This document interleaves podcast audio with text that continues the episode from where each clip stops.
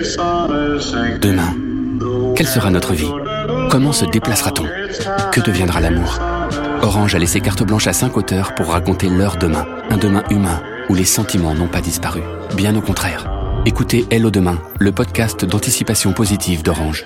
Sur orange.com et toutes les apps de podcast. La petite histoire de Frédéric Picard. Pourquoi célébrer le Nouvel An le 1er janvier? Le Nouvel An n'a pas toujours été célébré le 1er janvier.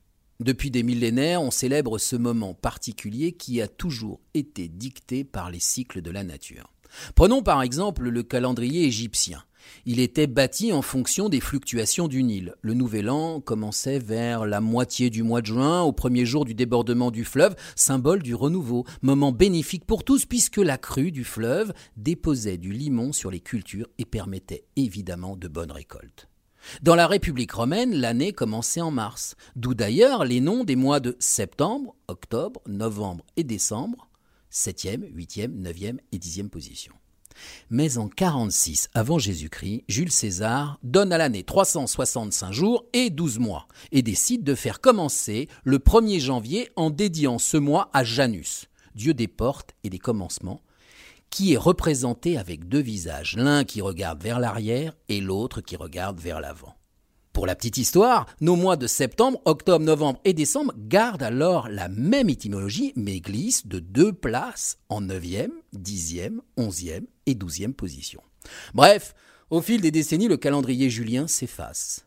La montée du christianisme laisse place aux grandes fêtes liturgiques qui marquent alors les célébrations liées à la nouvelle année. En France, par exemple, au 5e siècle, sous l'Empire mérovingien, le premier de l'an est instauré le 1er mars pendant le carême. Au 7e siècle, sous les Carolingiens, c'est à Noël. Pire encore, toutes les régions de France n'ont pas le même nouvel an. Ici c'est Pâques, date anniversaire de la résurrection du Christ, là c'est Noël qui est choisi comme début de l'année.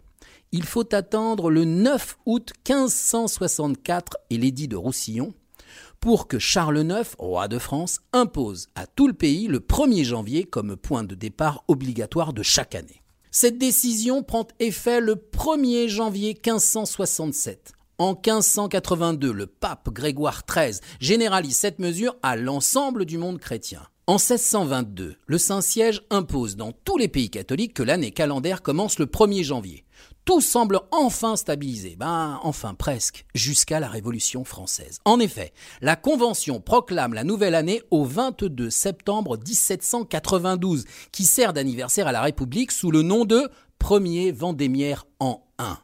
Et tout cela jusqu'en 1805. La France, avec son calendrier révolutionnaire, n'a pas les mêmes dates que le reste de l'Europe.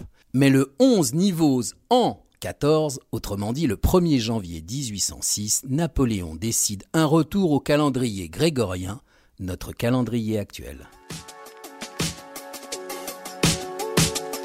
Retrouvez d'autres petites histoires et tous les podcasts du Figaro sur lefigaro.fr, sur les plateformes de streaming Spotify ou Deezer et sur les enceintes connectées Alexa et Google Home.